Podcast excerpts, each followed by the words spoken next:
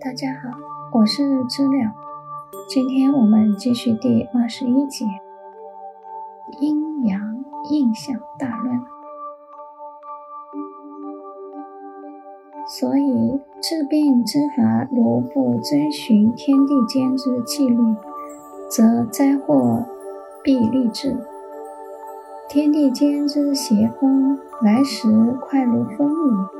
所以，最好之医师能治病之始在皮毛；再次之医师是待病入肌肉方觉察而实治；更次的则四邪入经脉方去治疗；再次的四邪入腑后方觉察而去治疗；最差的是病已入脏，再去设法补救的。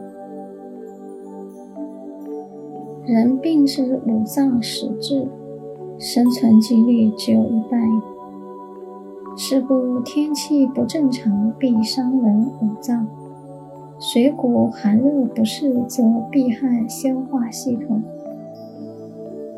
地中湿气过盛，人感受之，则必损伤皮肉经脉。所以善于用针者，能从阴中引阳出。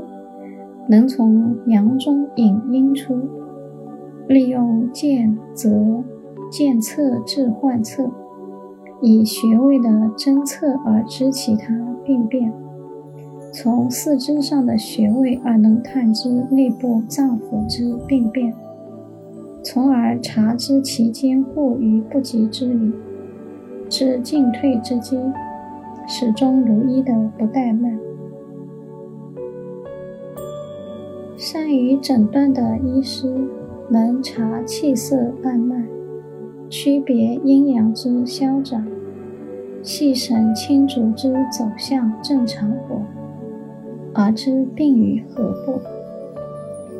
看病人之喘息，听其发出之声音如何，可知其为何所苦。用阴阳五行之大法规矩来判断病在何处。手按寸、关、尺之脉，察其为浮、沉、滑、攀等脉象之变化，而得知病之所生，从而治之。诊断不失，则必无过矣。故可说，病之始生，视之皮毛立矣。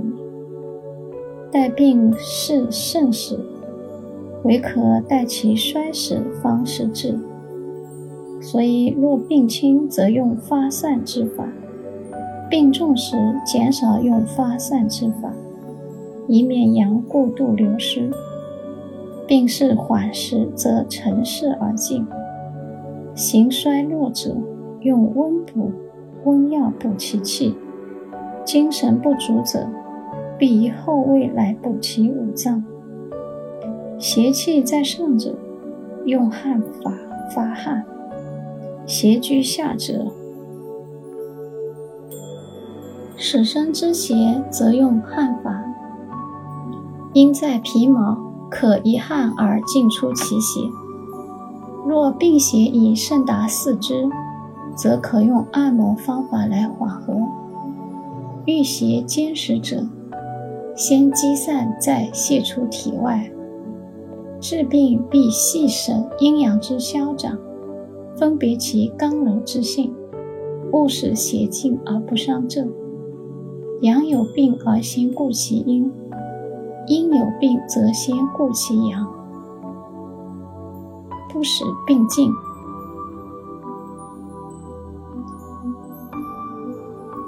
血液阻塞成实体，则必放弃淤血，使其进出，不生阻碍；气不足而产生循环障碍，则用针来做导引，使气足而恢复正常循环。